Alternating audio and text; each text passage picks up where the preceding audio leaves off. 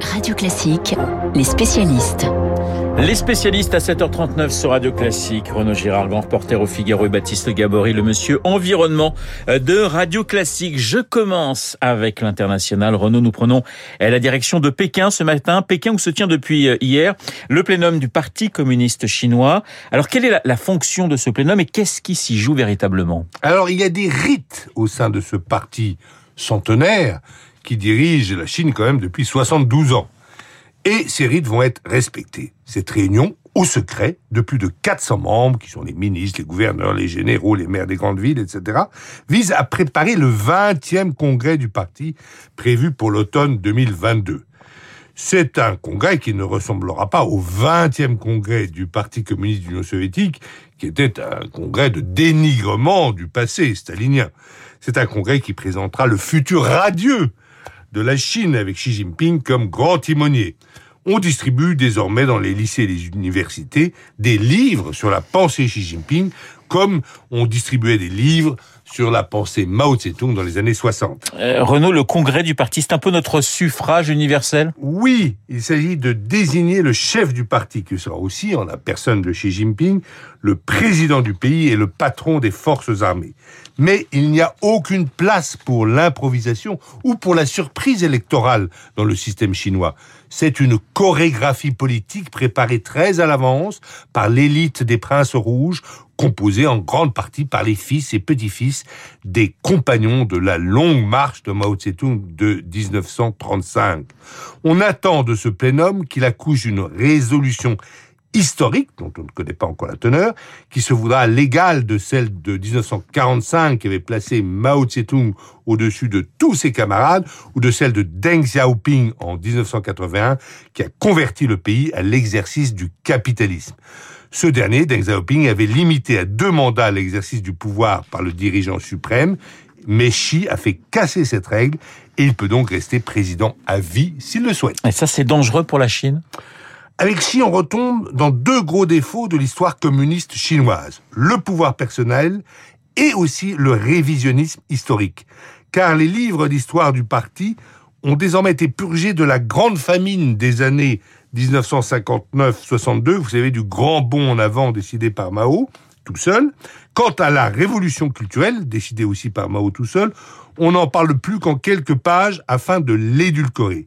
Xi Jinping, certes, vous me direz, a l'air d'être raisonnable, mais je constate que dans l'histoire, les régimes fondés sur le mensonge et sur le pouvoir absolu d'un seul ont souvent assez mal fini. Voilà, Xi Jinping et sa quête du pouvoir absolu avec euh, Renaud Girard. Après Pékin, Glasgow et la COP 26. Baptiste Gabory, il n'y a pas que des écologistes à cette COP.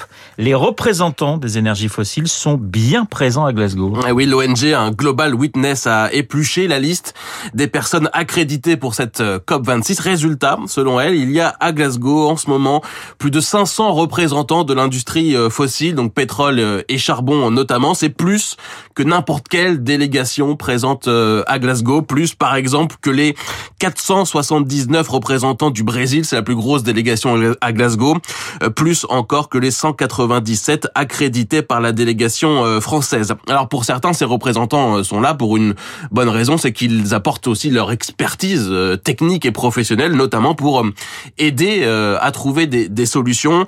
Les ONG n'y croient pas, évidemment, elles y voient, elles, la preuve d'un lobbying intense, alors même que les négociateurs discutent depuis une semaine et encore toute cette semaine sur les conditions et sur le calendrier de sortie des énergies euh, fossiles qui sont la, principale cause du réchauffement climatique. Alors il y avait un invité de marque hier à, Glasgow, un ancien président américain, Yes We Can, j'ai nommé Barack Obama. Et eh oui, Barack Obama, c'est avec lui hein, que l'accord de Paris avait été euh, signé euh, en 2015. Barack Obama qui a appelé les États à faire plus notamment en faveur des pays les plus pauvres et des pays euh, des pays insulaires, des États insulaires. C'est ce sujet qui électrise très clairement en ce moment les débats les débats à la COP.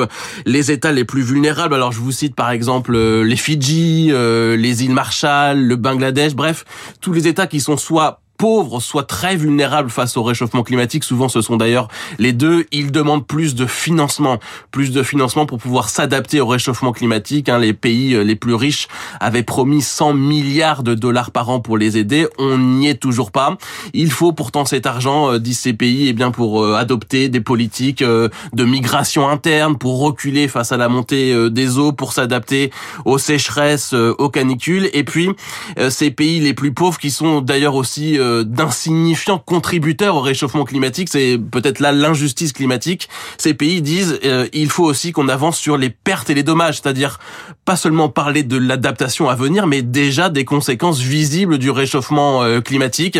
Une étude encore est sortie euh, hier d'une autre ONG, Christian Aid, qui estime que sur les 65 pays les plus euh, menacés par le réchauffement climatique, la perte de PIB pourrait s'élever à 19,5% en moyenne d'ici à, 2050. C'est un, sujet majeur et c'est là de toute évidence hein, ce qui va ce qui, qui va être un point majeur des négociations dans les dans les prochains jours et jusqu'à la, fin de cette COP. Les spécialistes Renaud Girard et Baptiste Gabory sur Radio Classique, Pékin, Glasgow et Colombey les deux églises dans un instant avec euh, Augustin Lefebvre. Il y aura beaucoup de politique, hein, vous le savez aujourd'hui, euh, dans cette commune de Haute-Marne pour rendre hommage à Charles de Gaulle mort un 9 novembre, 9 novembre 1970. Les politiques de tous bords et de Gaulle, c'est le thème du journal imprévisible d'Augustin dans un instant. Merci.